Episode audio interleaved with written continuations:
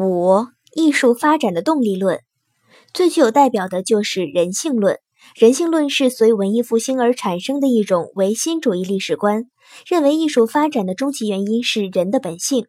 人的本性在一定限度内是变动的，它像人的生命一样，经历童年、青年、壮年、老年等几个阶段，也就决定了艺术经历了童年草创期、青壮年高峰期、老年衰落期几个阶段。代表人物。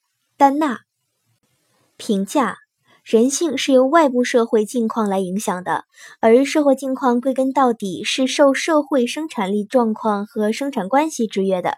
因此，人性论没有挖掘到影响艺术发展的根源。